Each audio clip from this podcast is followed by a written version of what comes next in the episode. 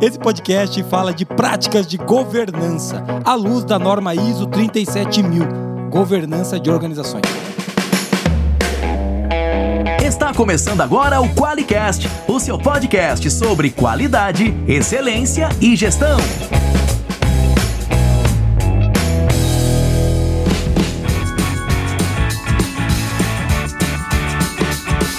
Olá, eu sou o Geis Orenhard Bastiani. Eu sou a Monize Carla. Rogério Meira. Seja muito bem-vindo ao Qualicast.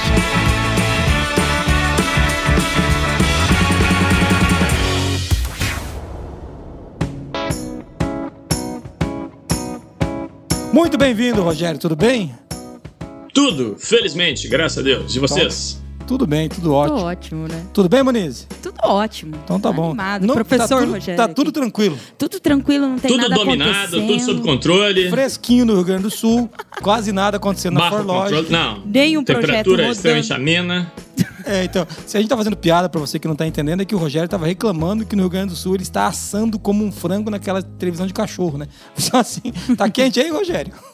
É, a gente está, inclusive, propondo mudar o nome da cidade, da cidade para Forno Alegre, ao É uma invés de apenas ideia, uma Porto Alegre. Ótimo, ótimo. Muito bem-vindo ao Qualicast, você que escuta a gente. Hoje a gente vai falar de governança corporativa. A gente trouxe de novo, mais uma vez, o recordista de Qualicasts, né, Moniz? E o Rogério já come... ele vai começar 2022 largando na frente com mais um episódio, né? Então, Sim, mas é, o, o Rogério, além de ser o queridíssimo convidado, né, professor, sempre tá aqui nos socorrendo em assuntos como esse. Esse podcast é um. A gente tá pagando uma promessa. é isso aí. Que a gente falou já com o Rogério sobre uma visão geral da 37 mil, né? Ah, Faz pouco tempo, alguns episódios atrás, no Nossa. episódio 90. A gente falou um pouco dos princípios e hoje a gente tá pagando a promessa que a gente vai falar de práticas.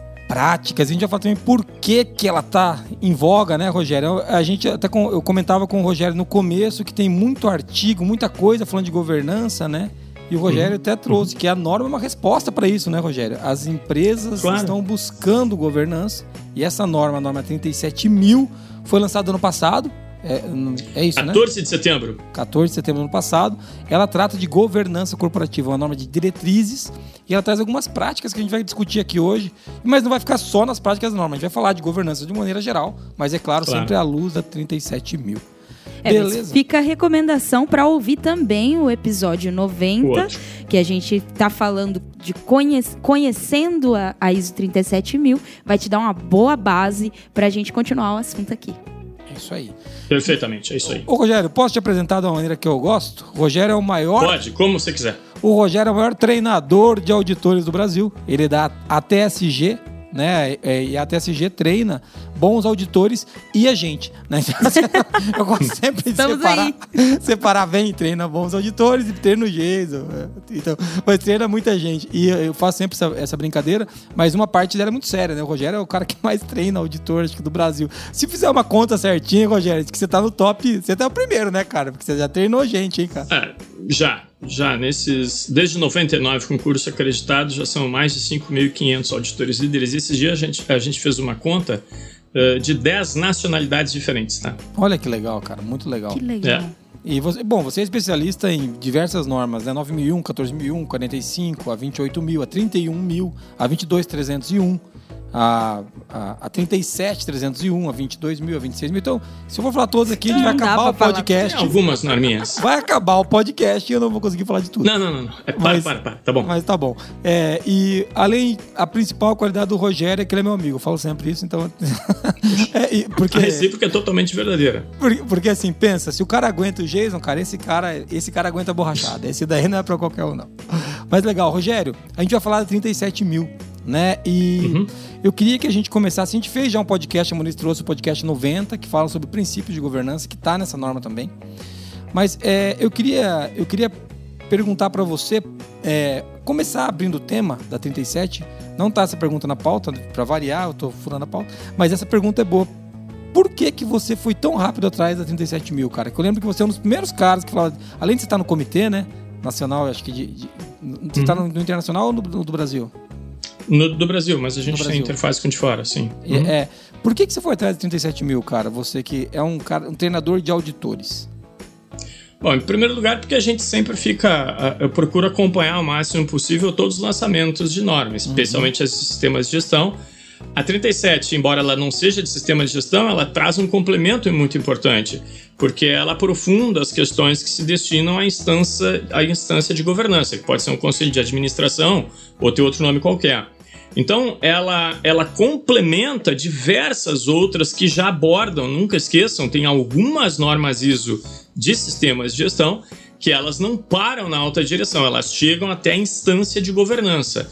Então é muito importante que a gente tenha essa resposta, até para que a gente possa ter, digamos, todos os atores dentro de uma organização, eles percebendo as vantagens dessas sistematizações que esses modelos requerem. E uma legal, e você falou, falou até dessas outras normas, tem várias que chegam até lá, mas tem duas em, em especial que estão muito em evidência, que são da família da 37, né? Que é a 37001, que é, que é anti-suborno, e a 37301, que é a norma de compliance que substituiu a 19600, é isso, né? Perfeitamente, é isso mesmo. Então elas, elas atribuem papéis não só à alta direção para aquela galera que está nos escutando ou nos vendo que, que já está familiarizado, tá familiarizado, sei lá, com a 9001, com a 14, com a 45, elas veem que o maior nível ali que a norma se refere é a alta direção. E a 37001 e a 37301, elas já estabelecem algumas atribuições para a instância de governança, o que é muito legal. Legal. E aí essa norma ajuda tremendamente a que essa, a que essa instância de governança ela compreenda o seu papel de uma maneira mais completa, né? E não apenas, com todo respeito pelo apenas, aquilo que seja a 37.001 a 37.301, aquilo que elas requerem do, da instância ou do conselho, chama como quiser. Eu acho muito legal porque é, essas normas, tanto 37 quanto a, a 37.001, Agora, quando fala 37, não dá mais, né? Tem que ser com tanto 37 mil tem que, dar, tem que ser os cinco dígitos, porque sim, a própria sim. 37 mil é a 37, né? É, exatamente. Sim. Então, tanto 37.001 quanto a 37.301, as duas falam de continuidade de negócio, né?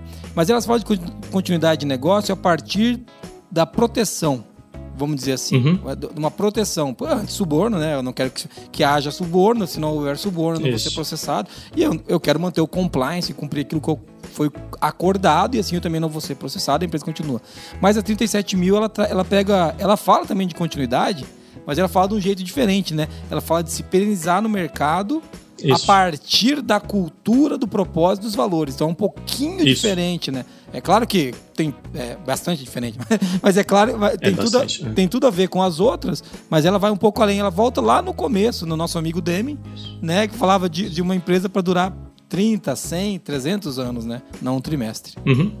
Mas então, isso é exatamente aquilo que eu tinha comentado, né, Jason? Se a gente for olhar apenas o papel que seja a 37001, a 37301, volto a dizer com todo respeito, se a gente for olhar apenas o papel que ela é, designa para o, a instância de governança, essa, esse grupo, essa equipe, esse time de governança, ele não vai ter uma, uma percepção, um entendimento completo deles. Por Sim. isso, até voltando àquela tua primeira questão, que é tão importante os conselhos, ou tenham eles o nome que tiver, procurar se aprofundar nesse tema. Uma, e uma observação interessante, né, Jesus? Eu me lembro que no outro, no outro Qualicast a gente comentou, mas sempre vale a pena reforçar.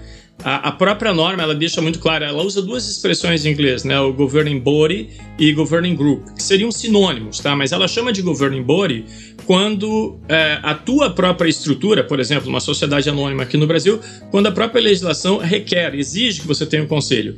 E ela chama de governing group qualquer outra configuração, mas o que ela diz, e que eu acho que é uma sacada sensacional, e a gente não está ouvindo muita gente falar nisso, é o seguinte: ó, ela diz assim, mesmo uma pequena empresa, ela tem um grupo de governança, que pode ser um dos sócios, pode ser um colaborador com mais tempo, que é aquele cara que procura olhar exatamente o que você está falando, é olhar o meu negócio a médio e longo prazo. Sim. Então, imaginem agora, até nesse momento de pandemia que a gente ainda está vivendo, o, se eu olhar apenas no curto prazo, eu posso ter, eu posso tomar decisões que daqui a dois, três, quatro, cinco meses eu vou me arrepender. Porque quando houver uma retomada, eu, eu posso ter perdido, inclusive, totalmente a minha capacidade de me recuperar aceleradamente. Isso vale, inclusive, uma decisão, por exemplo. Eu não estou dizendo que isso universalmente seria válido, mas a gente já viu algumas organizações fazendo movimentos diferentes. Isso vale, por exemplo, quando você está pensando em preservar alguma coisinha do cap teu capital intelectual, leia-se não fazer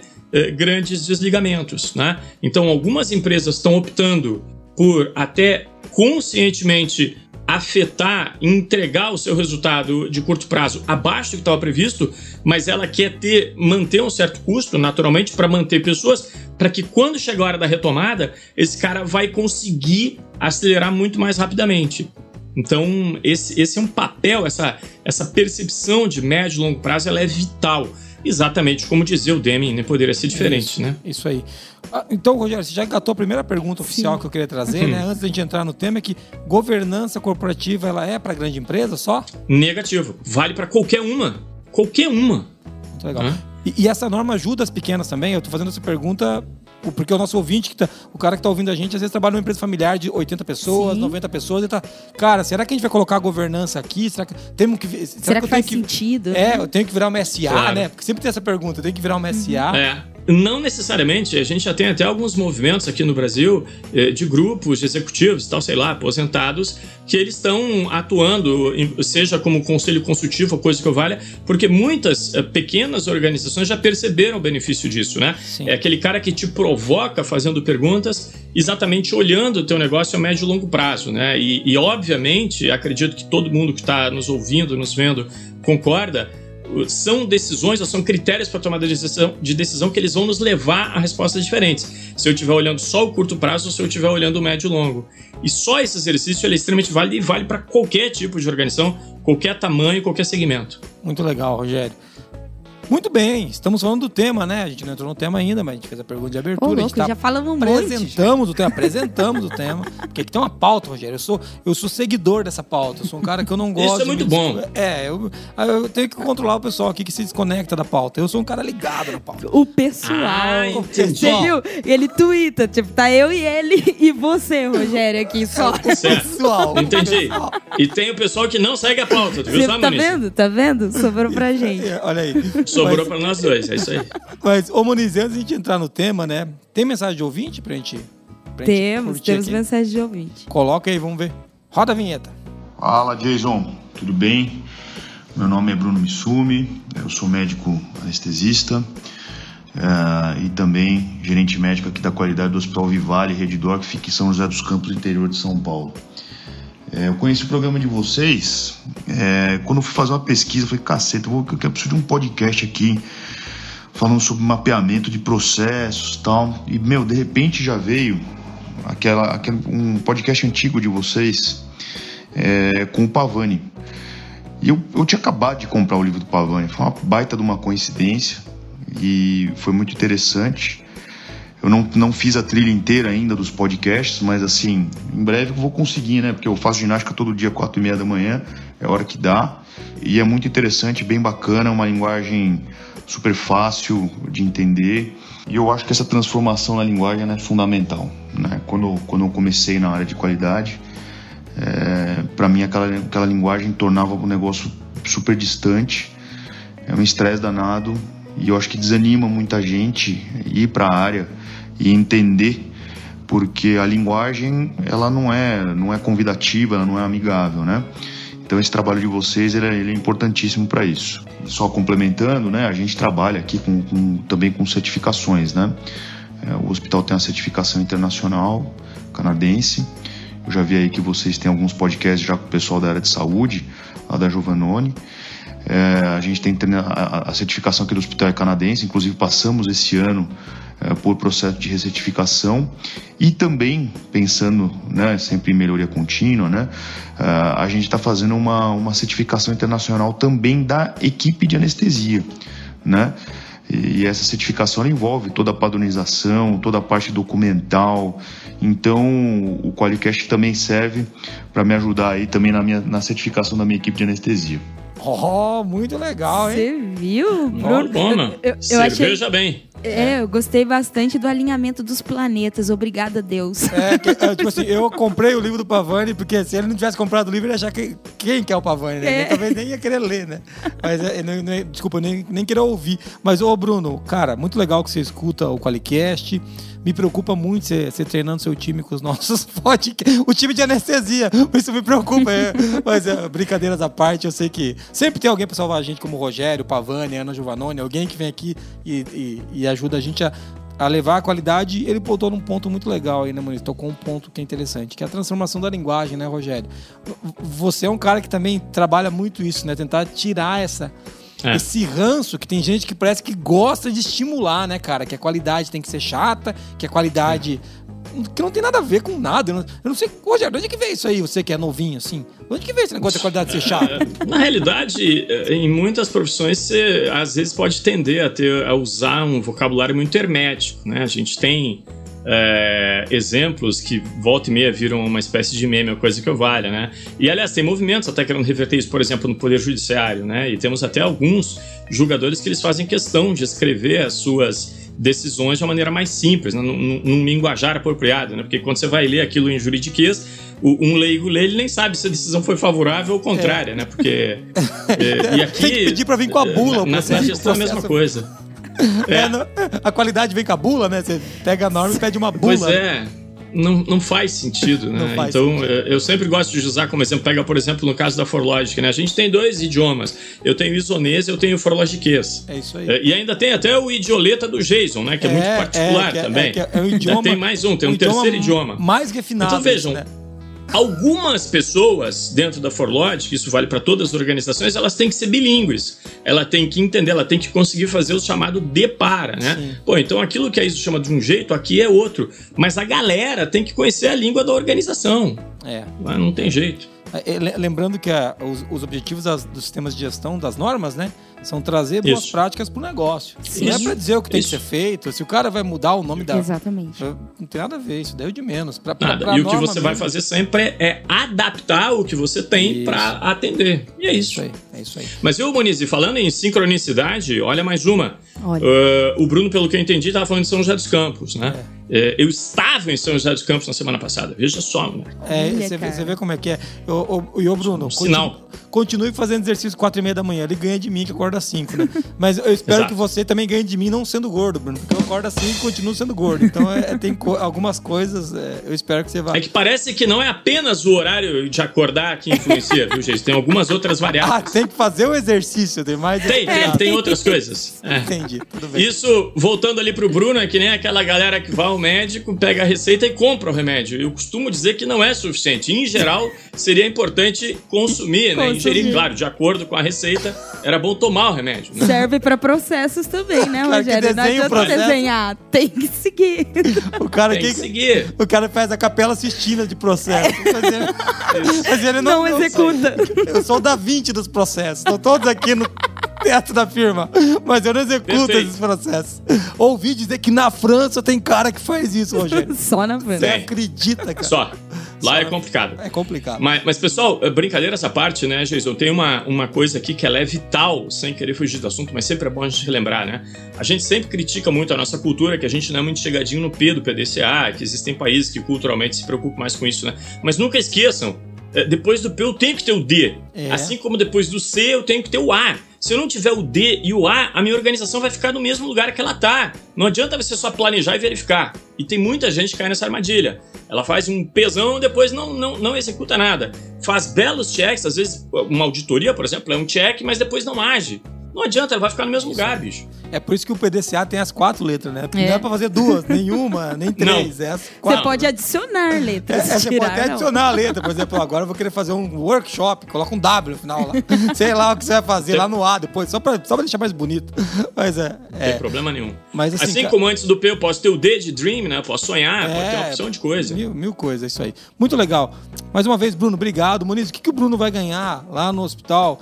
acho que ele não vai poder importante. entrar na sala de cirurgia com isso, porque nós estamos esterilizados. Então você não entre na sala de cirurgia com isso, que depois vai ficar ruim pro nosso lado. O que, que ele vai ganhar, Muniz? Nós vamos mandar para ele o, o, o quê? Um relógio, né? Da sala de cirurgia? Vai ser um Rolex? Vai ser um, um, um pingente de ouro que ele também não pode usar na sala de cirurgia? Muito que vai... melhor que isso, gente. Muito melhor. O que, que vai ser, Muniz, que ele vai ganhar? Fabulosos stickers Olha da aí. Forlogic.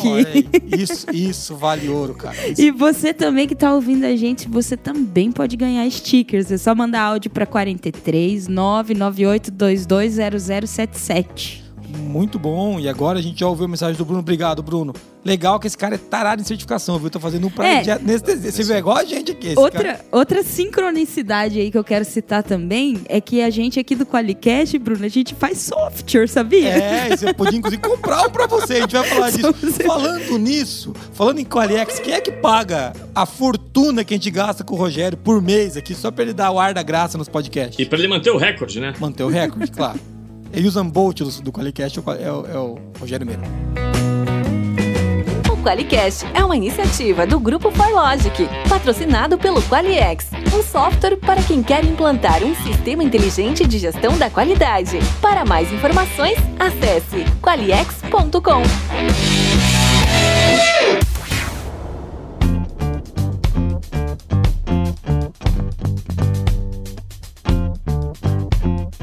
Muito legal. A gente vai falar agora de governança corporativa, com o Qualiex jorrando os milhões que ele jorra em cima desse programa, porque o budget para 2022, nós vamos trazer o Elon Musk para gravar, nós vamos trazer quem mais? não é? promete, não promete. É claro que nós vamos trazer. Se você acreditou, você tá completamente perdido. A gente não consegue nem passar na frente de um Tesla. Quem dirá que eu trazer o Elon Musk pra gravar com a gente. A gente é fulminado, né? É, então assim. Mas a gente, a gente tem um budget gigantesco. E hoje nós vamos falar de governança corporativa. Tem tudo a ver com budget também, porque tem a ver com orçamento, não tem, Rogério? Uma boa governança Tem, tem um orçamento estabelecido, não tem? É, vamos falar de governança corporativa hoje. Eu queria começar, Moniz, é, mont- a gente tem umas perguntas aqui na pauta, né? A gente já deu uma, uma abertura bem legal falando de governança. E o Rogério já disse que a governança não é só para grande empresa, pode ser para pequena empresa também. É, deixa eu começar aqui perguntando, de maneira geral, lembrando que tem o Qualicast 90, que você pode pegar os princípios, mas por que, que uma empresa deveria ter governança corporativa? Ou melhor, Rogério, por que, que uma empresa precisa se debruçar sobre o tema da governança? Porque normalmente a estrutura executiva, e é, é para isso que ela é desenhada, tá? Não tem nada de errado nisso. Ela tá focada no dia a dia da operação e no resultado de curto prazo. Então, se nós queremos ter uma maior garantia de que a nossa organização ela vai se perenizar, ela vai se perpetuar, eu obviamente preciso ter alguém ou alguém olhando para o médio e longo prazo. E como normalmente é muito difícil você colocar isso aí dentro da mesma ou das mesmas pessoas, é que se cunhou esse termo, né? que é aquele grupo que inclusive supervisiona né, a, a estrutura executiva para ele garantir que a gente está indo no sentido efetivamente de realizar, de materializar o nosso propósito. É pra, essa talvez seja o grande papel dessa instância de governança, ser o guardião do propósito. Esse propósito, com certeza, ele é alguma coisa que a gente vai realizar a médio e longo prazo. Né? Então é como se eu tivesse ali, digamos, papéis extremamente claros né? Dentro da gestão da minha organização. Gestão é uma coisa, governança é outra, elas se complementam umbilicalmente. Então, para entender para o nosso ouvinte que está que tá trabalhando aí, ele tá pensa, pô, então quer dizer que o meu CEO aqui é o chefe da governança. Não é. O CEO ele Não. faz parte da, da, da área executiva da empresa. A governança é aqueles que pensam a empresa num longo prazo, num médio e longo prazo, né? E você falou um pouquinho de propósito, acho que a gente podia trazer essa segunda, essa, essa segunda pergunta aí, Moniz. Sim, é, a gente às vezes fala de propósito, parece que é uma coisa muito subjetiva, né? Assim, queria que você falasse um pouquinho, Rogério, sobre algumas práticas de manter, né? De, de trazer esse propósito para atenção no dia a dia das empresas. Perfeito.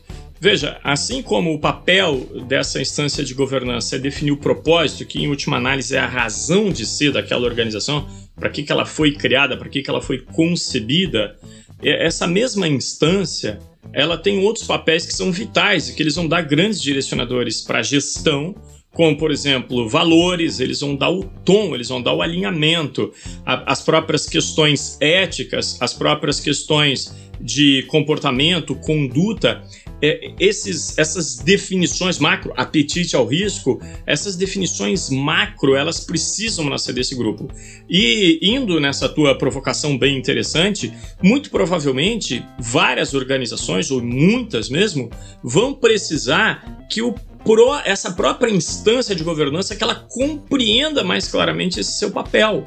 Porque ainda é um assunto que ele não é tão disseminado assim em boa parte das nossas organizações. A gente tem basicamente dois tipos de organizações aqui no país. existem aquelas estruturas de organizações multinacionais que possuem operação aqui, e nas nacionais nós temos basicamente organizações, ou preponderantemente, organizações de cunho familiar.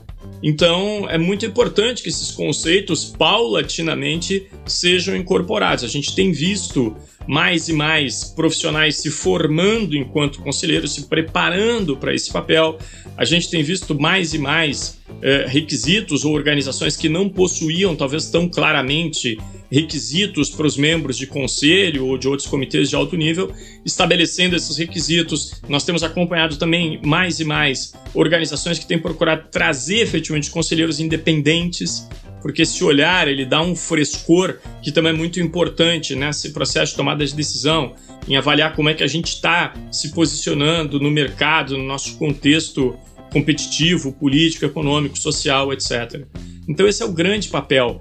Uh, eu diria que, exatamente pela característica de ser colegiado, né, Moniz, muitas dessas definições, mas repito, talvez em vários casos, ou muitos dos que estão agora nos ouvindo, eles vão dizer, poxa, mas a minha instância de governança ela não tem condição de fazer isso. Beleza, você vai ter que ir atrás de algum tipo de formação para esse grupo, ou sugerir leituras e tal. Mas o papel deles é, de maneira colegiada, o que é muito importante, ter, implementar essas grandes definições, porque sem isso eu não consigo dar um norte para a organização.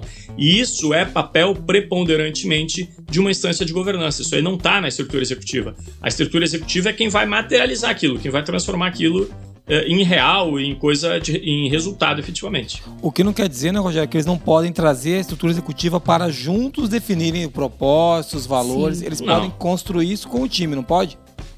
Com certeza, até porque a, a, um, uma das grandes características de, um bom, de uma boa instância de governança é a, a própria interação com as partes isso. interessadas. Né? Muito embora na estrutura executiva isso ocorra muitas vezes, mas é muito legal quando o próprio conselho, vamos dizer assim, ou instância, deem o nome que vocês quiserem, quando eles também estão procurando fazer essa interação com as partes interessadas. E, naturalmente, a estrutura executiva. Nos Estados Unidos, por exemplo, é muito comum você ver nas assinaturas lá que o sujeito é CEO e é também o chairman, né? É o, o líder é, do, do conselho. conselho. É, algumas organizações ainda usam isso, né? Em alguns países é, nós temos exatamente um movimento diferente, né? Eles não misturam a estrutura executiva, então o presidente, o CEO é uma coisa e o conselho é outra completamente diferente. também é importante que se diga, especialmente em estruturas maiores, mas pode se aplicar pequena também, não tem problema, é relativamente comum você não querer ou não estimular, por exemplo, que mesmo o teu CEO ele tenha ações da organização. Por quê? Porque esse contrabalanço ele é importante. Porque o CEO, eu quero mais que ele seja aquele cara arrojado, que ele está procurando entregar o melhor resultado possível de curto prazo. E esse balanceamento com a instância de governança ele é muito saudável. Né? Uh, algumas pessoas dizem que quando eu coloco o CEO como um acionista forte ou importante, até uh, nas finanças dele, é, é como se ele fosse um CEO que ele anda com dois dentes do freio de mão puxado. Porque ele também está olhando a médio e longo prazo a questão da valorização das suas ações. Então, eventualmente, uma decisão que eu, eu até iria querer que esse cara fosse mais arrojado, é, ele acaba não tomando porque ele também está pensando é, lá no que, que, vai acontecer com as suas ações. E o contrário também, né, Rogério? Muitas vezes, quando ele, quando ele, quando ele é o presidente do conselho e ao mesmo tempo é o CEO, ele pode abrir mão do longo prazo é. por conta de investir em ações de curto prazo, por conta de um bônus, do resultado trimestral. De... A, a, gente viu, né, o, o buraco que, que, o pessoal encontrou na GE, né? De, porque assim, de, de, executivo do século, Jack Welch, o que está sobrando agora? Né? Então, é, é, que né, a gente vê que, que é um cara muito competente, mas existia um buraco lá que foi encontrado, Sim. né? E, e, Sim, sem e, dúvida. E, e, isso prova que uma governança corporativa também não torna uma empresa prova de falhas, né, Rogério? Acho que nada, nada não. É, obviamente não. Na, nenhum desses temas que a gente trata aqui asseguram isso, né, Jesus? Isso é impossível. Mas que elas contribuem para minimizar, contribuem, Sim. né? Sim. Sim. Isso que é a grande sacada, né, pessoal? Quando é. vocês olham decisões que podem envolver risco a médio e longo prazo, decisões que podem envolver um risco reputacional. Por isso que ainda há pouco, até na, na questão que a Monize provocou, eu dizia, um dos papéis, e isso todo mundo lembra, que em qualquer modelo, seja ele modelo de excelência, seja um modelo de, de normas, sistemas de gestão, elas hoje introduzem e requerem explicitamente a questão da gestão de risco. o apetite ao risco, quer dizer, até onde nós estamos dispostos a ir. Isso é algo que tem que nascer de um conselho, porque é esse grupo que está olhando para a minha organização a médio e longo. Por exemplo, um impacto reputacional, pessoal. E hoje, cada vez mais, a gente está descobrindo que eu posso ter ações, decisões lá na operação que estão impactando a reputação da minha organização, coisa que até pouco tempo atrás não acontecia. Isso é um fenômeno das redes sociais. Sim. Né? Então, é, eu costumo dizer, quando, quando eu me deparo com algum conselho e os caras estão com alguma dificuldade de dizer qual é o apetite ao risco, tá? Até para explicar para quem está nos ouvindo, eu tenho uma solução para isso, tá? Eu sento na frente do sujeito, ou dos sujeitos, olho o olho no olho e pergunto assim, ó. Qual é o pior cenário que você topa dar uma entrevista coletiva? Ponto. Porque se você começa a perguntar qual é o apetite ao risco, o cara não vai te falar nada. Ele vai te dar uma information ali, vai falar umas palavras bonitas, vai te enrolar. Então, a, a, a pergunta matadora é: qual é o pior cenário que você se, se enxerga tendo que dar uma entrevista coletiva numa boa? Ó, sei lá, morreu 300 funcionários, ou morreu 200 vizinhos, ou morreu um funcionário, ou morreu um filho de um funcionário. Você quer dar essa entrevista? Não, eu não quero. Bom, então eu já tenho um, um balizador do que é o meu apetite a risco.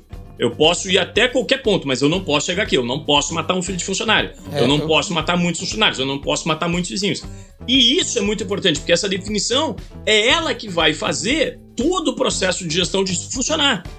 Enquanto Sim. eu não tenho essa definição clara, e, e para mim a perguntinha com os anos, como você provocou ainda há pouco, né? Falta de cabelo e, e cabelo branco serve pra alguma coisa. A pergunta matadora é essa: é olhar no olhinho da pessoa. Tá bom, meu amigo, qual é a pior entrevista coletiva que você é. considera viável você dar? É, e eu, eu gosto muito quando você fala disso, porque é também quando a gente pensa assim, né? Pra, e para qual jornal? Você quer dar pro jornal uhum. local aqui Sim. do tipo, ó, a polícia baixou aí porque os teus colaboradores ou o Ministério do Trabalho veio aqui, você vai ter que falar na rádio local. Isso. Ah, porque, sei lá, não tá pagando hora extra, alguma coisa, ou não, vai vir a Polícia Federal aqui porque pegaram um esquema seu. Qual que é? Qual que é? Ah, não, é, é isso aí. Eu, esse risco eu não quero ter. Né? Então, é então é legal a gente entender qual jornal que você vai dar essa entrevista e o que, que você aceita falar nela, né? Falar, pô, é, é, é, é, um bom, é uma boa, um bom balizador. Qual é o pior motivo que você se vê tendo que dar uma entrevista? Eu não tô falando dos bons, eu tô falando do pior. Né? É bem isso aí que você falou, você matou. É, imagina, porque se a Polícia Federal bater, obviamente isso aí, algum jornalista vai ser avisado, né? Uhum. E o cara vai saber. Então tá, você quer ter. Você quer, você topa responder para esse jornalista por causa disso e explicar o que, que aconteceu? Ali eu já balizei o meu apetite ao risco, Sim. pura e simplesmente. Sim. É isso aí. Isso vale muito também para 27.001, né? Mas não vamos entrar nela agora. Então, é. Porque todas têm, desculpa, gestão de risco. só pra gente ajudar quem tá ouvindo, né? Todas têm um lance de gestão de risco. Sim, só que apetite não adianta, ele tem que nascer do conselho. O cara vai dizer, ô Jason, por exemplo, no caso da Forlogic, né? O Jason pode dizer olha aqui, ó, eu não quero ter que dar uma entrevista porque daqui a pouco vazou aí um monte de dados dos nossos clientes. Eu não quero ter que dar essa entrevista. Então o Jason já pontuou claramente um parâmetro para toda a gestão de risco da 27001, que inclusive a Forlogic é certificada. Ponto. Ele já balizou. Eu não quero ter que dar uma explicação sobre isso. Não quero. Nem você, nem nenhum dos outros sócios, né? Então deu, já deu um parâmetro para o apetite. E esse é o ponto, quando a gente foi decidir, e a gente está usando a entrevista, mas eu não quero ficar explicando para cliente como que eu cuido desse trabalho. Isso. Ah, por quê? Porque eu tenho 27. Então a gente colocou aqui, ao mesmo tempo, né, que eu, eu, em relação a condições comerciais, eu sou muito mais arrojado. Eu não. Eu, claro. Eu, porque eu falo, ó, eu, eu não tenho problemas em negociar, não tenho problemas em tentar projetos novos, eu não tenho. Agora, até onde vai, né? Gente, se a gente perder dinheiro com esse projeto, isso daí eu, eu, eu tenho meu limite, né? Eu sei qual é o teto de que eu posso perder de dinheiro, porque essa é uma outra pergunta, né? Quanto está disposto a perder de dinheiro se tudo der errado? Essa é outra pergunta. Claro. Ah, tô disposto é a perder 100 também. mil, 200 mil, pô, até 300 mil eu perco. Mais do que 300 mil eu não quero perder, porque ele começa a mexer no caixa aqui, eu vou ficar complicado. Claro. Então, essa decisão tem que ser uma decisão do conselho, né? Qual que é o apetite Isso. ao risco, né? Que é que a gente tá falando aqui. Uhum. Mas a gente falou bastante de risco, eu quero voltar num assunto pra gente não perder ele, Rogério. A gente falou claro. de risco, então legal. A gente falou de um aspecto da governança corporativa. E pro cara que tá ouvindo a gente, né? Ele tá ouvindo agora com o fone, tá, mas de prática, o que, que eu faço? Quando está na tua empresa, a pergunta é quem que é a pessoa que define isso. Essa pessoa faz parte Perfeito. da governança, né? Por exemplo, a minha empresa é uma empresa de 20 funcionários. Ah, quem define isso aqui é o chefinho, o chefinho e o irmão dele, que trabalha os dois aqui, e mais o tião da produção lá. Esses três que se juntam. Então, essa governança vai ter que responder esse tipo de coisa quando a gente fala em relação a risco. Eu quero puxar um assunto para esses três de novo, né? O chefinho, o irmão dele, que não faz nada, mas o chefinho escuta, que é o conciliere, e tem o, o tião da produção. É, eles também têm que definir o propósito da organização, né, Rogério? Tem que definir o propósito. A que que essa organização serve? E quando a gente fala isso, eu gosto de bater num ponto porque eu vou usar uma frase famosa minha, que não é famosa coisa nenhuma, mas é que é, é não é nada famosa, é famosa pra mim, né? É, famosa na Forlogic. Na For, nem na Forlogic é famosa, que é famosa pra mim por isso. Que propósito não é essa maconha que tem por aí, cara. Propósito é o quê? Aquilo que você se compromete a buscar e seguir para entregar algo para alguém. É simples assim. É Qual, o que, que eu estou buscando para entregar para alguém, não é para você, né? É uma causa, né? A empresa tem que ter uma causa e não precisa se abraçar a árvore. Cara, pensa na Forlogic. Forlogic é simplificar a qualidade através de tecnologia e relacionamentos. A gente quer surpreender o cara com isso. Fala, nossa, cara, a qualidade ficou muito mais fácil depois de você chegar. Eu vou vender isso, não tem nada de ONG, não tem. É esse o meu propósito. Então, então a gente definiu esse propósito aqui na Frog no nosso board, né? Sim. Time de gestão, a gente envolveu toda a operação, isso é possível. Porque senão também parece, né, Rogério, que tem que ser só os três, o Tião, o, é. o é. chefinho e o irmão.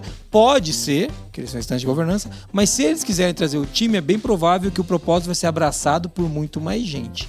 Então, é, e vai ter mais claro. riqueza de informação, né? Exatamente. né? Porque, como a gente fala que o propósito ele é para servir alguém, geralmente uhum. esse alguém é o cliente, é. né? Além de é. outras partes interessadas, né? Mas o propósito ele tá mais voltado ao cliente. É isso aí. E quem está perto do cliente geralmente é a operação. Às vezes o, uhum. o board ele tem interfaces com o cliente, mas são interfaces diferentes, né?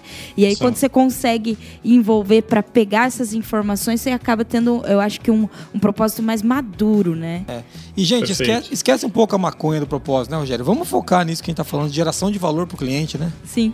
É, é o valor, o que, que a gente está entregando de valor. E eu me lembro que no outro Qualicast, inclusive, a gente também comentou, né? Nunca esqueçam, o cliente, sem sombra de dúvida, ele é uma parte interessada diferenciada.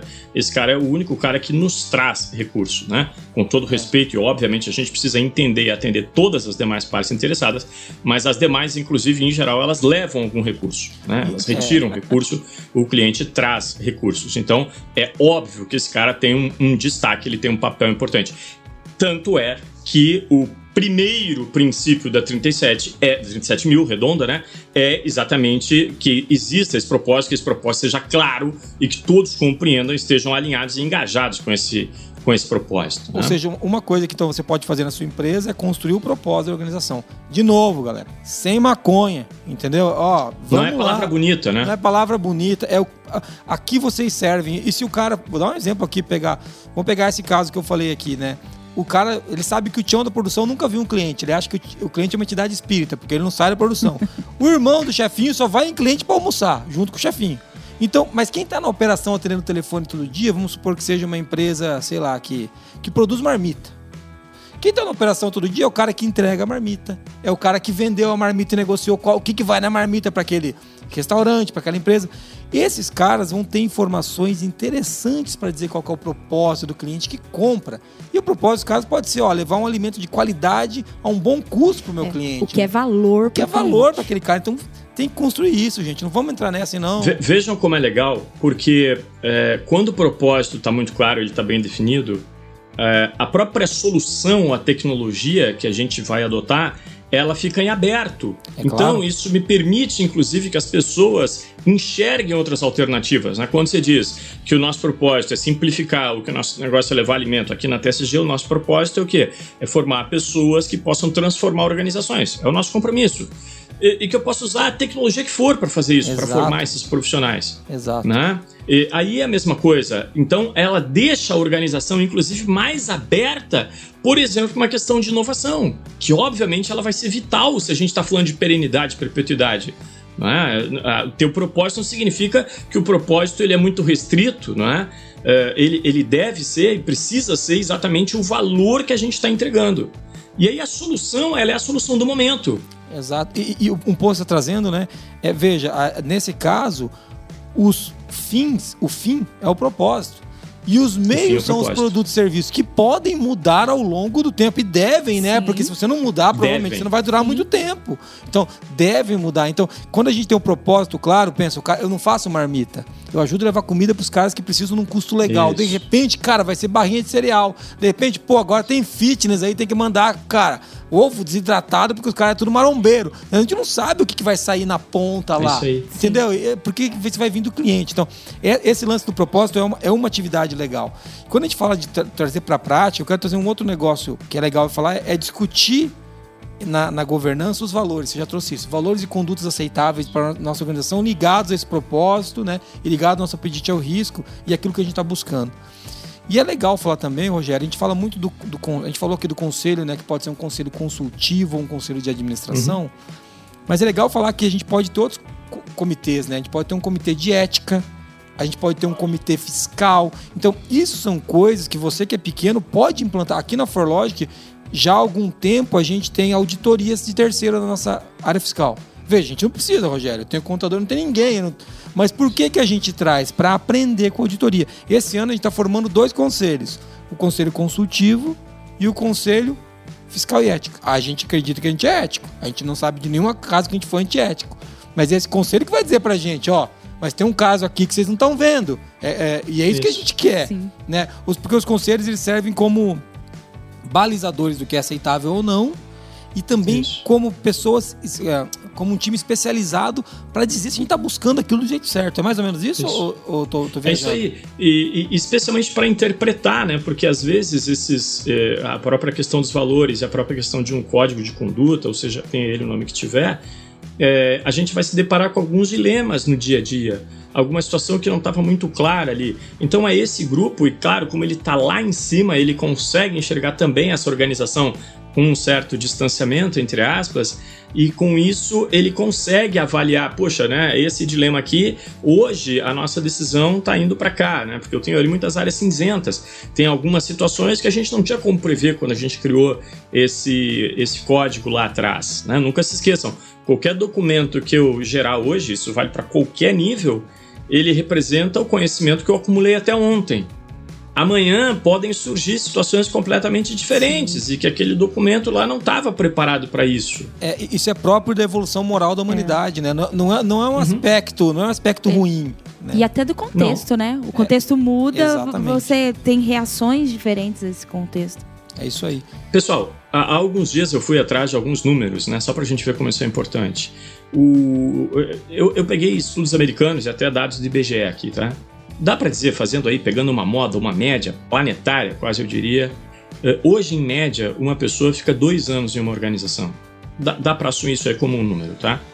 Poxa, vejam, se a cada dois anos eu troco uma ou algumas ou várias pessoas dentro da minha organização, claro, nem todas ao mesmo tempo, Como é que você imagina aquelas organizações que elas dizem que o contexto dela tá igualzinho, não sei, há cinco anos, há quatro anos? Ou que os seus processos, os seus procedimentos são os mesmos de 4, 5 anos atrás. Cara, se a cada dois, isso aí que eu tô falando é dado estatístico, tá? Não é estimativa, não é nada. Uh, se a cada dois eu mexo em pessoas e, e não caio naquela ingenuidade de acreditar que quando você faz uma descrição eh, de trabalho, né, ou de um posto, um job description, eh, você vai trazer alguém no mercado e esse cara vai fazer exatamente o que está naquela lista, naquela, naquela descrição. Você tem a adaptação dos dois lados.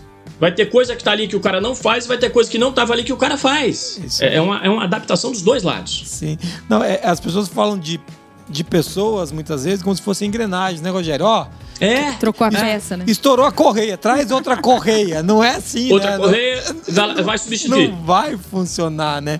É, até Não porque vai. você trouxe, as pessoas têm com competências diferentes, as pessoas que saem têm competências específicas, e a gente tem que Claro. construir competências nesse caminho. Isso. Mas legal, a gente falou, a gente tá falando aqui de alguns, algumas coisas legais de governança que trazem, né? A gente falou de conselho do, do conselho de administração ou um conselho consultivo. Lembrando que o conselho de administração tem aspectos legais diferentes de um conselho consultivo.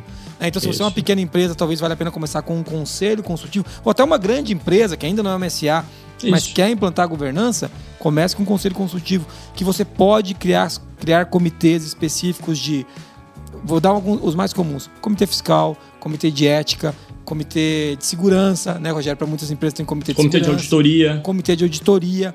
É, eu vejo tem, já tem, agora tem muito comitê de inovação, tecnologia e transformação digital. Então a gente tem. Uhum. Você pode criar os comitês que são relevantes para o seu negócio. Pensa, você pode ter um. Comitê de pessoas. De pessoas, de saúde e segurança. Você pode criar os comitês que são relevantes. Os mais comuns é comitê, comitê fiscal e ética, um, talvez, talvez ali um, um, um, comitê de compliance, agora também está muito em moda. Então, você vai. Riscos é comum ter comitê. Riscos. Isso é uma coisa, criar os comitês e uma, uma, uma governa um conselho consultivo. Uma outra coisa que a Isso. governança traz para a empresa são controles suficientes e robustos para que você possa garantir uma execução planejada do trabalho. É óbvio que as coisas isso. dão errado, né, Rogério? Quer dizer que você vai definir isso e não, nada mais vai sair do eixo. Não, mas é, você tem os limites muito claros né, do que, que é aceitável e do que não é. Uma governança traz isso, porque quando você traz uma governança, você está falando de controles internos bem estabelecidos. Faz sentido isso que eu estou trazendo ou não? Faz. E aqui a gente tem que ter um cuidado especial, né? Nesse mês agora, o, o BID, o Banco Interamericano de Desenvolvimento, ele publicou um artigo, um artigo não, um relatório que ele, é, ele trata sobre confiança né, das pessoas nas pessoas aqui na, nas Américas, naturalmente, que é o BID, né, é o Interamericano. E há alguns anos atrás tem uma pesquisa que a CNI ela repete a cada 4 ou 5 anos, se não me falha a memória, que ela também mede esse nível de confiança. Então, por exemplo, quando você compara, e acredito que muitos que estão aqui nos ouvindo já devem ter se deparado com alguma situação como essa, você vai, sei lá, numa padaria no interior da Alemanha, no interior da Suíça, o padeiro acordou às 5 da manhã para fazer o pão, ele voltou para dormir, ele deixa ali um pote com dinheiro para você mesmo fazer o troco. Né? É, você pega metrô, trem, na grande maioria dos países da Europa não tem ninguém fiscalizando o teu ticket. E por que, que eu estou lembrando isso? Porque eh, os dados, eu estou pegando dados dessas duas pesquisas, tá? O nosso nível de confiança aqui no Brasil de pessoas para com pessoas, ele é muito baixo, muito baixo. E quando eu tenho um nível de confiança baixo, isso significa que eu tenho desconfiança. E quando eu tenho desconfiança, eu começo a acreditar por algum motivo que eu preciso colocar mais controles porque eu não confio nas pessoas. Então, a, essa sensibilidade, né, quando você fala de controles, isso não, é, isso não significa entupir a organização de controle, né, porque é, você colocou muito bem, ele tem que ser robusto, ele tem que ser eficaz, ele tem que ser capaz de detectar desvio, mas ele tem que, sobretudo, ser eficiente. E eu tenho que guardar, eu tenho que minimamente ter um nível de confiança nas pessoas, porque senão, daqui a pouco eu já não confio no cara que está controlando. Eu boto o controlador do controlador. Aí depois eu também não confio no controlador do controlador. Eu boto o controlador do controlador do controlador. Isso aí não vai ter fim, pessoal. Tá? É Quem tiver curiosidade, tem um autor americano, é um antropólogo, é, é, chamado arqueólogo, perdão, é o Joseph Tainter. Ele tem um livro que ele chama O Colapso das Sociedades Complexas. Sim. Tá? É basicamente isso. É uma, uma organização que ela se torne muito complexa por excesso de controle, ela vai complexar, vai colapsar. O Zygmunt Baum cita bastante esse livro logo no, no, no começo do Modernidade Líquida. Sim. Né? Então, é, Isso. Então, então é, é interessante pensar que se você ficar criando observadores para observar quem está observando, né? É. Nunca acaba. É, é, é, é o controle é para tornar o sistema de gestão efetivo, né? Não é para ficar verificando o trabalho de outra pessoa. Acho que é bem, bem nessa linha. Né? O controle, eu costumo dizer, até voltando ali para aquele papo de risco, porque ele, tá, ele é intimamente associado a Sim. risco. O controle, respirem, né? Ele serve basicamente para nós assegurarmos que os nossos riscos estão dentro dos níveis aceitáveis. Ponto não é para fiscalizar. Se a gente falou que era tão importante eu ter a definição do apetite ao risco, eu preciso que em cada processinho, nas diversas perspectivas de risco que existem, que aqueles riscos que a gente está absorvendo, que a gente está correndo com as nossas operações, que eles estão dentro dos níveis aceitáveis conforme definido pela organização. Porque senão virou bagunça, simples assim.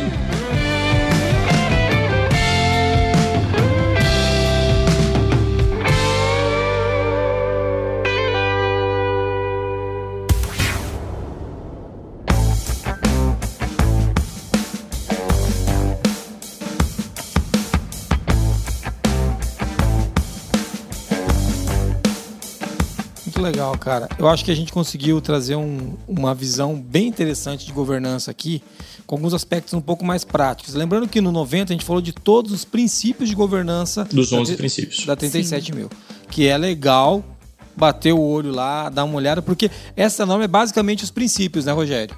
Ela é, ela é, ela é princípios. Ela em é geral, as normas e diretrizes uh, são normas baseadas em princípios. Essa ficou exclusivamente nos princípios. São 11 e era aquilo. Ou seja, o que cada um que está nos ouvindo precisa, se, se a sua organização decidir se alinhar ou se inspirar, é, digamos, avaliar o quanto que ele já incorporou desses 11 princípios na sua governança. E que ela começa, conforme a gente mais do que martelou aqui, exatamente pela questão do propósito. Sem propósito, esquece. Não dá, é. não tem nem como partir.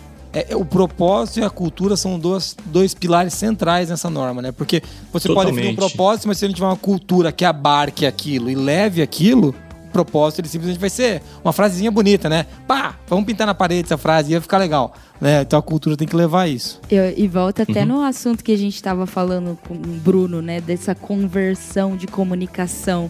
O quão importante é ter o, o especialista da empresa, né? Da cultura da empresa e aí a pessoa que vai pegar lá aqueles princípios e converter nos ritos que já existem dentro da empresa isso, e também ver a necessidade de criar novos ritos ou novos movimentos ali dentro para então abarcar todos os princípios. Sem esquecer que hoje, muito claramente, em qualquer modelo de sistema de gestão que a gente adote, a cultura ela é um dos meios, isso não funciona para todos, mas com certeza para alguns processos, através da minha cultura eu já criei alguns padrões. Tá? Então, cultura define padrão, competência define padrão, conscientização, comunicação interna, além de documentos. Tá? Então, a cultura é algo importantíssimo. Não é à toa que, de um modo geral, as normas, todo esse sistema de gestão, elas têm dedicado mais tempo, mais atenção para tratar cultura. Voltando agora, né, é, para trazer um pouco do porquê que a gente está trazendo esse tema de governança corporativa. É, a gente tem uma série de notícias que a gente tem visto falando da demanda por conselhos, né, por conselheiros, porque isso está muito na moda. Eu peguei um artigo aqui, por exemplo, do Estadão de 2020, que é uma coisa nova. Davos propõe o capitalismo de stakeholders, né? Os caras do Davos, eles não leram a IS 9000, né? É porque assim, na IS 9001 tá lá, né, cara? Você tem stakeholder, né? Não é uma questão de escolha, você tem que atender todos. Agora, os caras acham que Davos eles inventaram agora a roda, né? Então, pô, é. você tem que ouvir todas as partes. Nossa, diga, fale mais sobre isso. Todas as partes interessadas, então quer dizer que não é só o cliente. Eles ainda batem muito na história do Friedman, né? Que o Friedman falava que o acionista era a principal, uhum. a parte interessada do negócio. Parte né? interessada. É, é. Era, era ele, né? E a gente já sabe que, que esse discurso do Friedman valeu para a época porque trouxe uma visão interessante para lá, mas que hoje a própria IS 9001 já tem uma abordagem completamente diferente disso. Você, você trouxe o cliente como a, a parte interessada diferenciada. A gente Principal, sabe que sem os claro. a gente sabe que sem os colaboradores, né, eles são um, uma, uma das fontes geradoras de valor, né, para o negócio. Claro. Logo, se eles não gerarem valor, se eles não receberem bem para gerar valor, se a gente não atender essa parte interessada, eles também não geram valor nenhum. Então, a gente isso já está muito claro que, que a sociedade tem que abraçar a empresa, né? A empresa não pode ser uma coisa apartada da sociedade, ela tem que estar inserida ali para a comunidade absorver aquilo e poder fazer, aquele, fazer aquela causa uma causa justa. Que se a sociedade entender que a causa da empresa não é justa, ela não dura, né, Rogério? Não vai durar 100 anos, né, cara? Não.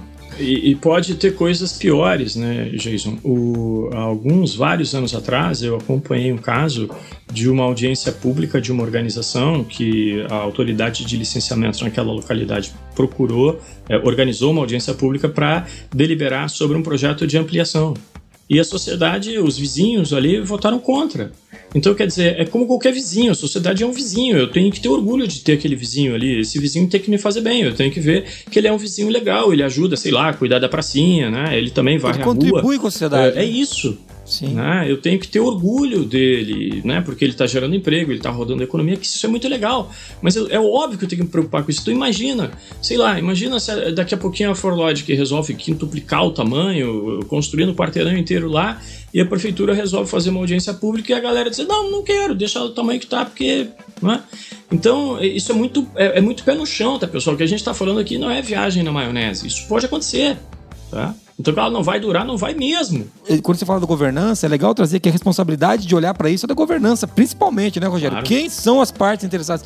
Uma das interfaces muito forte com as outras partes interessadas além do cliente e do colaborador, que são as duas partes que a gente toca todo dia, né? Todo dia. Uhum, uhum. Cara, as outras par- a governança tem um papel fundamental de entender esse caso que você trouxe, muito provavelmente essa empresa não tinha relação com a sociedade. Claro. Não. Porque ela não sabia. Ela falou, como assim? Ficava Eu- do muro pra dentro e Exato. né, achava que não tinha, não era um vizinho. O vizinho a gente tem que estar bem, né, pessoal? Porque fatalmente a gente vai precisar dele.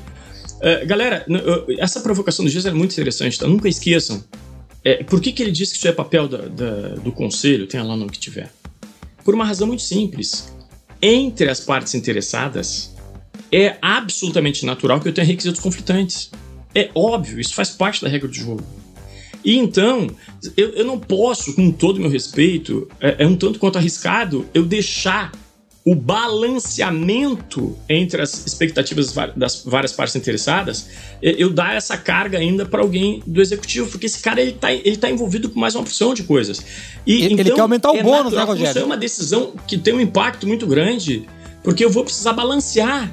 Naturalmente eu vou ter requisito conflitante. Ele quer aumentar o bônus, né, cara? Pe- pe- pensa comigo. Claro. Pensa, o executivo Mas é tá claro. aqui. E não, às vezes nem só pro dele, porque também fica botando assim, parece que o cara só quer. Mas Pra todo mundo, Pra não. todo mundo. Eu falo, não, beleza, então é o nós vamos problema fazer. do mês, né? Ah, bater a meta. Bater a meta, ele tá É pensando. E outra coisa, a atenção dele está ali. Não é maldade. Que atenção? Às vezes ele vai dar uma. vai- ele vai dar assim uma, desculpa, uma cagada para a sociedade, porque ele não tá nem vendo isso. É. Ele tá olhando a meta do mês, cara. E é o papel dele, gente. Se, se, se É, você. colo- isso, isso é importante a gente frisar. É o papel dele. Agora, o papel do board é falar, cara, e como é que tá a relação? Pera aí, a gente tá. E como é que são as escolas municipais da cidade? Que nem a Forlodge tem uma Isso. preocupação com as escolas munici- municipais daqui. Como é que tá?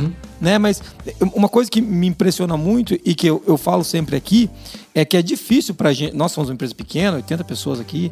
É, se, se- dividir entre, vamos lá fazer, né, Moniz? A, ação na escola que a gente adotou. É difícil, cara, porque tem- É. a gente tava brincando antes de começar o podcast, o mundo tá caindo aqui hoje, a gente tá gravando um podcast pra uma outra parte interessada nossa, que é a comunidade. Que é a nossa comunidade da qualidade. Sorrindo. Sorrindo. E assim, o mundo caindo, cara, acordando 5 horas da manhã pra estudar, porque tem coisa pra acontecer, e a gente. Então, é esse balanço é difícil. A gente tiver um conselho que ajuda Muito a gente a difícil. equalizar, fala, olha, ok, mas agora vocês não podem abrir mão disso. Ok, mas agora isso, Isso. deve ser feito. Ok. Até aqui a gente vai, mas a gente tem que olhar aquele ali também. É né? muito legal. É muito importante isso, pessoal. Muito bom, Moniz. Muito bom, Rogério. Eu acho que a gente conseguiu falar um pouquinho de governança corporativa. E se você veio ouvindo até aqui, você é um herói. Muito obrigado. Eu espero que você esteja gostando. Vamos pro resumo, Moniz? Vamos. Vamos fazer um resuminho. Vamos lá.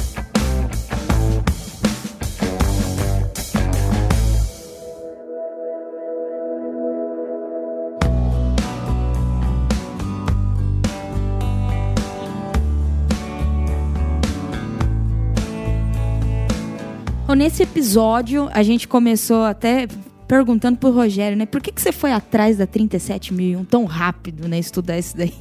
e ele falou um pouco da importância disso para amadurecer o sistema de gestão, né? E, e tornar isso mais é, encorpado ali dentro da organização. E depois a gente falou um pouco sobre se a governança é, é só para grandes empresas. Aí realmente ela serve para qualquer tamanho e tipo de organização. Por que uma empresa deveria se debruçar no tema de governança? A gente falou sobre práticas para manter o propósito vivo no dia a dia. Falamos um pouco o que é propósito, citando a famosa frase do Famosa. Jason, que não é essa maconha que falam por aí. A gente falou de estabelecimento de valores e condutas. Falamos sobre criar comitês específicos, né? Você pode criar comitês de fiscal e ética, compliance, riscos, segurança, tecnologia, pessoas, auditorias. Aí tem uma infinidade de comitês que você pode criar é, estando, né? Preparando a sua governança. Né? Preparando sua governança. E uma coisa importante, Moniz, esses comitês respondem ao conselho de administração Respondem ou ao conselho. conselho consultivo. Eles estão lá para apoiar esses conselhos. Muito bom. Isso. Para aprofundar um determinado tema. É isso aí. Muito bom. Falamos também sobre controles internos. E falamos bastante aqui que eles devem ser suficientes e assertivos. Para que não torne o trabalho burocrático, né? Que não seja algo para fiscalizar o trabalho do outro, mas que seja para garantir que nossos riscos estão dentro do limite aceitável que foi definido. Falamos um pouco de propósito e cultura, que são bases dessa norma, né? E também falamos que a governança deve estar muito ligada nos anseios e expectativas das partes interessadas, buscando entender e com muito equilíbrio atender essas expectativas, pois o objetivo é fazer que a empresa dure por 30, 40 mil infinito anos. É muitos anos, né? Para sempre. Né? Para todos. Para sempre. É isso aí. aí. Muito legal. Muito obrigado, Muniz, pelo resumo. Rogério, muito obrigado. É legal falar que você é um especialista da 37 mil e é legal falar que tem um curso, né? Não tem na TSG de, da 37 mil? Temos curso da 37 mil. Olha Exatamente. Aí. Vamos fazer Quem esse curso. Quem tiver interesse, é só chegar. É isso aí, ó. E eu, eu gosto muito dos cursos da TSG, todo mundo sabe, eu sempre falo disso. É, eu sou auditor líder pela TSG. E eu vou fazer o de 37 também, viu, Rogério? Ó, pode anotar aí. Esse eu vou terminar. Tá anotado já. De, de rápido, rápido. E. Rápido. Rápido. É, eu queria agradecer ao nosso ouvinte, né? Além do Rogério. Rogério, para quem não conhece o Rogério, é. atsg.com.br. É TSG online, não é? A TSG, tem a tsg.com.br e tem a TSG online, que é a plataforma. Isso. Ah, então tá bom. Os dois funcionam. Funcionam. Ou procura Rogério Meira nas redes sociais, você vai encontrar. Né? Procure a Muniz e Carla. De alguma maneira Muniz e Carla, você vai encontrar. Vai aparecer uma foto da Carla Pérez, mas é Muniz. Não, mentira. Muniz não. e Carla Pérez. É, Muniz e Carla Pérez. Não, tem Pérez. É só não tem. Não, não tem, não tem. Muniz e Carla, você vai encontrar. Procura o Jason AB. Rogério, as más línguas dizem que esse AB é de abestado, mas não é. É de Arenharte de Bastiani. Tá, então, claro, então, eu não tinha a menor dúvida. então, a cara do Rogério. Poderia ser o sangue AB, né? É, é poderia ser o sangue. Você, você que tá ouvindo, a gente não consegue ver a cara do Rogério de conter sorriso. Sabe aquela cara de conter sorriso? É uma cara que você fica segurando para não rir. Então, ele tava é desse jeito. Você pode seguir a gente nas redes sociais para ter mais conteúdos como esse, o Rogério, a Muniz e eu. E muito obrigado por vir ouvindo o Qualicast, para você para você aprender um pouquinho sobre governança corporativa. É importante que você aí que tá. E tem gente que assiste a gente no YouTube, eu sempre esqueço que tem uma câmera ali. Obrigado. É verdade. É, vocês estão assistindo a gente no YouTube. É, obrigado por estarem aqui ouvindo a gente. É, muito legal falar que você pode assistir no YouTube, que você pode ouvir no Spotify, no Deezer, no iTunes. Você pode acessar qualicast.com.br ou mandar um e-mail para contato@qualicast.com.br ou mandar um áudio, né, Muniz? Para que número que a pessoa manda um áudio? 43 998220077. É isso aí. E Porque você... aí ganha os stickers. E daí ganha os stickers. Se rodar o áudio no episódio. Se rodar o é, áudio. Tem é, critério. Também não é essa moleza. É não, um podcast claro. de qualidade Ah, isso daqui tem critérios. Tem requisitos, tem requisitos. Muito obrigado por vir ouvindo a gente até aqui. Eu espero que vocês gostem do programa. Se vocês não gostarem, vocês xinguem muito no áudio da Muniz lá. Falem o que, que vocês não gostaram. É muito bom receber feedback positivo e negativo. É, e é muito bom ter você aqui, viu, Rogério? Obrigado mais uma vez, cara. Mais um cara, podcast. é sempre um prazer. Eu adoro estar aqui com vocês. Ah, que bom. Eu, pra nós, a recíproca é verdadeira, tá bom? e para terminar, eu vou usar uma frase do Jim Collins aqui, que cabe muito nesse podcast sobre governança. Todas as organizações podem entregar resultados melhores. Muito obrigado, valeu. Até mais. Tchau, até a próxima. Tchau.